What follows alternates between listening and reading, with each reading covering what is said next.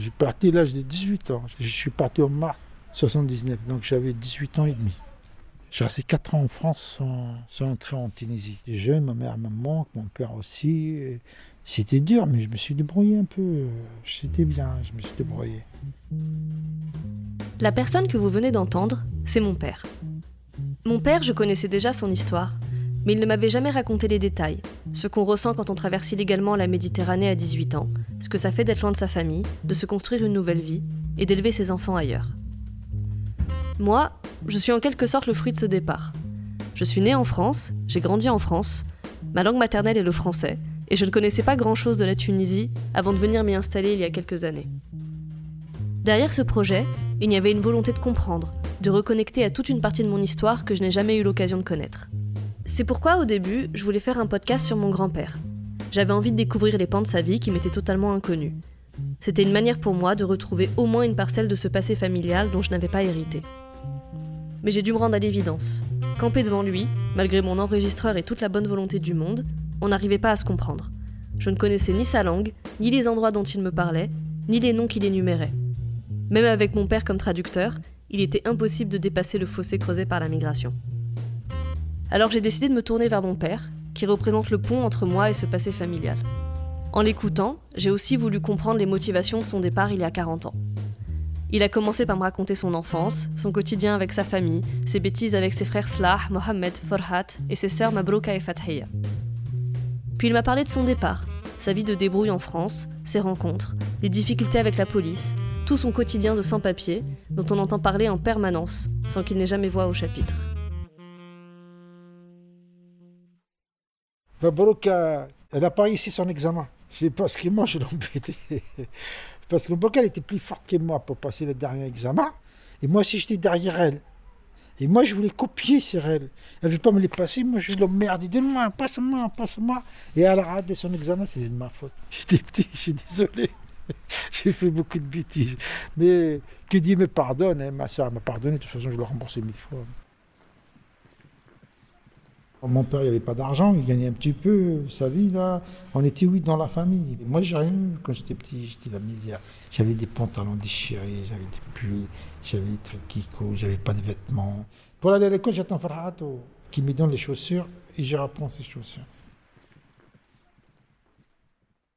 Quand j'étais petit, les, gens, ils sont durs. Je suis obligé de me bagarrer. Mon père, il me voit que j'ai du bleu, et il me tape. Pourquoi je me bagarre? Et comme moi je tape les autres, ils, partent pleurer à leurs parents. Ils prennent les petits, ils vont voir mon père. Regarde ton fils, qu'est-ce qu'il a fait à mon fils Et je me fais tabasser aussi. Avant, il était trop dur avec nous. Il était trop dur. Nous, on était dur, lui aussi, il était dur. Je me souviens, une fois, mon père, il n'a pas trouvé 35 dinars dans, sa boutique. Il m'accusait, moi, il causait Farhat. Il me cherchait, il me tabasser et tout. Ma mère, elle, lui dit, écoute, j'ai dit, il vole, c'est vrai, de temps en temps, il prend un petit billet, tu lui donnes pas, je prends des petits billets, mais il prend jamais 30 dinars. Un dinar, deux dinars, je suis d'accord avec toi, mais il prendra jamais 30 dinars, c'est beaucoup d'argent. Et ma mère, elle m'a dit, oh, ton père, il va te tuer, tu as volé l'argent de ton père. Et un jour, il dormait, et quelqu'un, il l'a trouvé en train de voler encore dans sa boutique. Il l'a attrapé, et ils sont venus des flics, tout ça. Après, il a dit oui, il a déjà volé avant, il volé 35 ans, donc il a remboursé mon père son argent. Il commence à dire pardon, je vous ai fait la misère des mondes et c'était pas vous. Et depuis, il a changé complètement, mon père. C'est devenu un autre homme. Il a arrêté de nous taper, il était gentil, il ne dit plus rien. Mon père, il est droit. C'est ça que j'aime beaucoup en lui.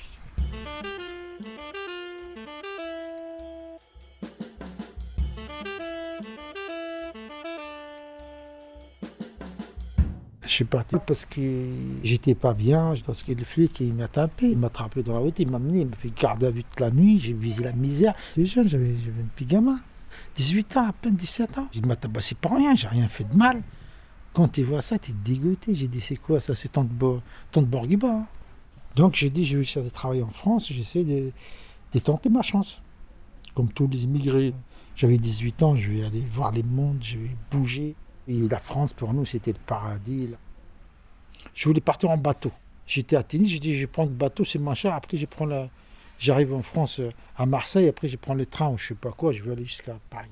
Et mon frère stage, j'ai dit, écoute, euh, viens, va regarder l'avion, combien ça coûte. J'arrive, j'ai regardé la dame, je donne mon passeport.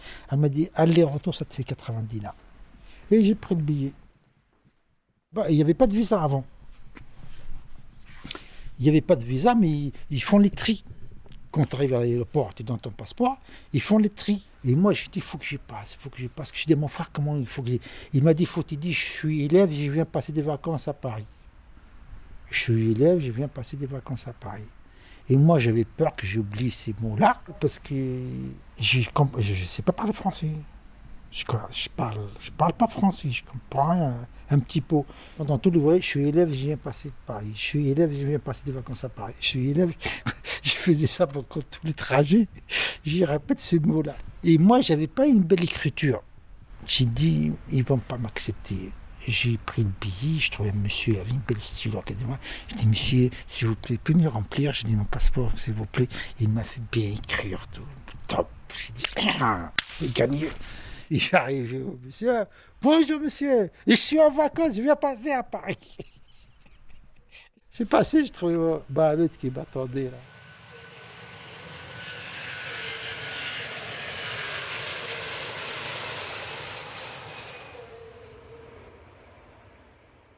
Après, j'ai commencé à chercher du travail. Et il faut des papiers, des papiers pour travailler. Tu n'as pas de papier, tu ne travailles pas. J'avais un cousin à moi, il s'appelle Msalem Bichir. Il m'a dit J'ai une très bonne idée. Est-ce que tu veux travailler à mon nom? Je lui ai dit Il n'y a pas de problème, vas-y. Il a trouvé du travail, mais lui, lui d'aller lui, c'est moi qui j'étais à sa place. Il ne demande pas la pièce d'identité quand il va à l'intérim. Tu donnes juste un papier, tu dis ton nom et tu vas travailler. À Villejuif, là, le grand hôpital à Villejuif pour faire les cancers. Je trouvais du boulot comme il tire les câbles. Il les passe dans les, dans les gaines et on, passe dans les chantiers. Ah, j'ai travaillé pendant un, mois comme ça. Après un mois et demi, je commence, à connaître tout le monde, je commence à sympathiser avec eux et tout. Après, il m'a dit, les chefs, viens, on va chercher un tour, ça veut dire des câbles, numéro de câbles. Moi, je connais l'électricité, parce que j'étais électricien, je connais un peu. Tu cherches, il tourne, il tourne, il trouve pas, il s'énerve. Je dit, attends, attends, c'est qui ça là Regarde, viens voir là. Il m'a dit, mais ça là, tu connais? J'ai dit, ouais, bien sûr, je sais lire le plan. Je lui ai dit, bien sûr, je sais lire le plan. Fais voir là. Je lui ai dit, oui, ça, ça, ça, ça. Puis après, il est venu voir tout le monde. On en a été, je sais pas, une quinzaine. Il a dit, maintenant, c'est lui le chef. Hein. Je devenu chef. Ils m'ont doublé ma paye. Mohamed était jaloux, mon frère Béchir était tout jaloux. Je commençais à gagner de l'argent. C'était bien, puis Béchir, je donnais son pourcentage. Donc je commence à travailler comme ça. Ta, ta, ta, Après, ils ont arrêté de chanter. Ils m'ont dit, monsieur, là, on va t'embaucher, tu vas travailler avec nous, tu vas devenir toujours chef avec nous dans notre société. Et moi, j'avais pas de papier. Je suis sorti.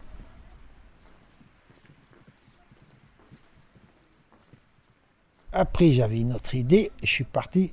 Ils vendaient des faux papiers. J'étais acheté des faux papiers à mon nom, Après, je commence euh, à chercher du travail. L'ami m'a dit, cherche euh, un, qui fait l'entretien des bâtiments dans un site universitaire. Et je suis rentré dans le bureau de, du directeur pour embaucher les gens. Et quand j'ai poussé la porte, je n'ai pas fermé la porte derrière moi. Il m'a regardé, je me souviens toujours. Il m'a dit, euh, ça se ferme pas la porte chez vous là? Moi j'ai dit, chez moi c'est la porte, ça se ferme automatique.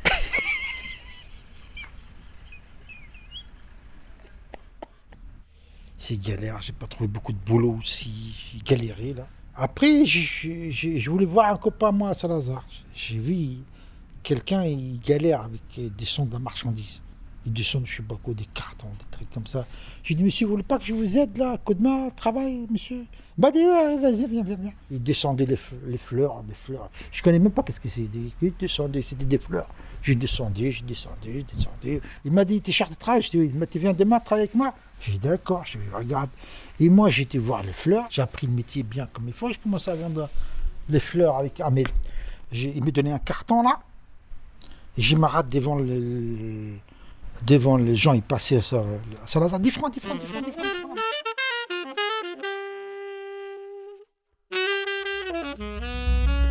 Une fois, j'ai pas fait attention. Je me suis arrêté par la police. Ils m'ont attrapé. Je me suis sauvé. Il courait derrière moi. Il courait, il courait. Moi, je courais, il courait. Après, je suis entré dans. Je tournais à gauche. Je me suis trouvé dans un chantier. J'arrive plus à tourner. chantier fermé là. Il m'a attrapé, il m'a mis le minote, il m'a ramené à la poste de police. Il m'a enfermé à la gare Saint-Lazare. Après, je commence à lui pleurer. Ouais, monsieur, j'ai ma femme qui est malade. Il faut que j'aille la récupérer. J'ai raconté blablabla. Et tatati, tatata. Et après, il m'a dit Ah, toi là, dis-moi, pourquoi tu ne vends pas des fleurs à Tataouine J'ai dit Quoi, Tataouine Je ne comprenais pas. il m'a dit Ah, j'ai compris pourquoi tu ne vends pas des fleurs à Tataouine. Parce qu'il faut te manger, il rigole en plus. Il va passer les chameaux, il va tout te bouffer. Hein. Je dis Ouais, c'est ça. J'ai rien dit. Après, il m'a gardé un petit peu, après il m'a lâché. J'ai pas peur, euh, j'ai peur en même temps, mais avant c'était pas aussi strict. Mais toujours quand je trouve les. J'ai une astuce là. Quand tu vois les flics directement face à face, tu vas le voir. Excusez-moi, monsieur, il cherche euh, Avenue Jean Jaurès. Il va te dire première droite à gauche. Là, bah, tu t'en vas, tu pars. Comme ça, il ne va pas te demander tes papiers. Une fois, j'étais. Euh, J'étais voir un copain, moi là, il habite à Saint-Michel, je ne l'ai pas trouvé, on est galéré à Saint-Michel, on n'a pas trouvé pour dormir. Là, on s'est fait embarquer par les flics. Il nous a amenés à la poste dans le cinquième. Ils m'ont gardé jusqu'au matin, j'ai baratiné, j'ai dit j'oublie mes papiers, j'ai fait ça, ta, ta. Après, il m'a lâché. Après, on connaît un peu la police, après ça, ça, va tout seul.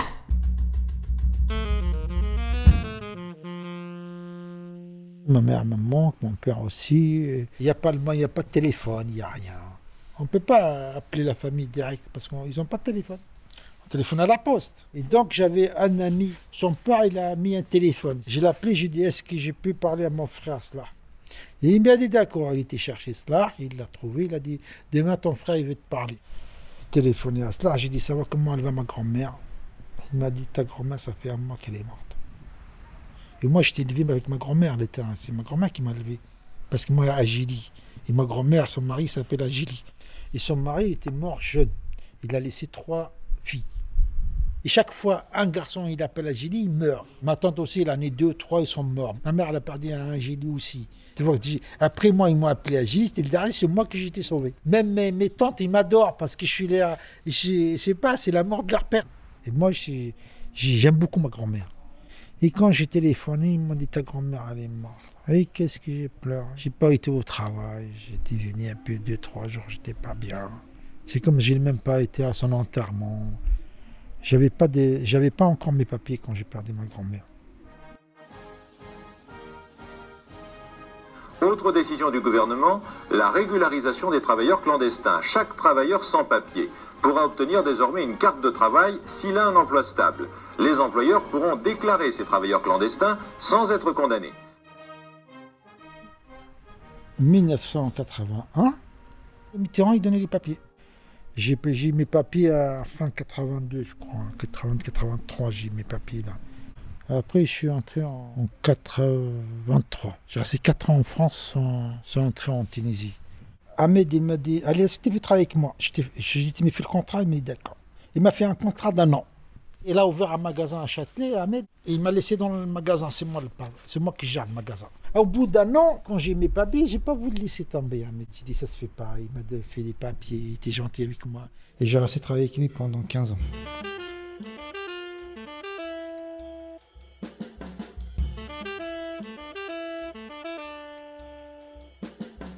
En 90, je suis parti, euh, je suis accompagné Fatia, ma soeur, à l'université à Tennis. Je l'ai amenée. C'est là où je connais ta mère. On a décidé de se marier, tout ça. Après, maman, elle restait ici pendant six mois et moi, je suis retourné en France. Je commence à travailler, faire les papiers. C'est du dur pour le ramener parce que je n'avais pas assez de fiches des. J'ai tout en black, on travaillait en black. Après, maman, elle est venue. Là, je commence à. Il faut que je trouve une boutique. Je trouve une boutique à Bologne. Et là, c'était les jackpots. C'est là où tu à Bologne. Tu mon porte-bonheur. Après, tu as grandi, c'était bien. Tu étais à l'école. Tu étais, tu étais toujours gentil. Tu étais sage, tu travaillais bien à l'école. Tu as, lisé beaucoup, tu bouquinais beaucoup. Franchement, je n'ai rien à voir à des mois. Je n'ai pas trouvé ça parce que moi, le bouquiner, tout ça, là, c'est pas mon truc. J'étais fier de toi. Pour une arabe, franchement, tu étais trop forte.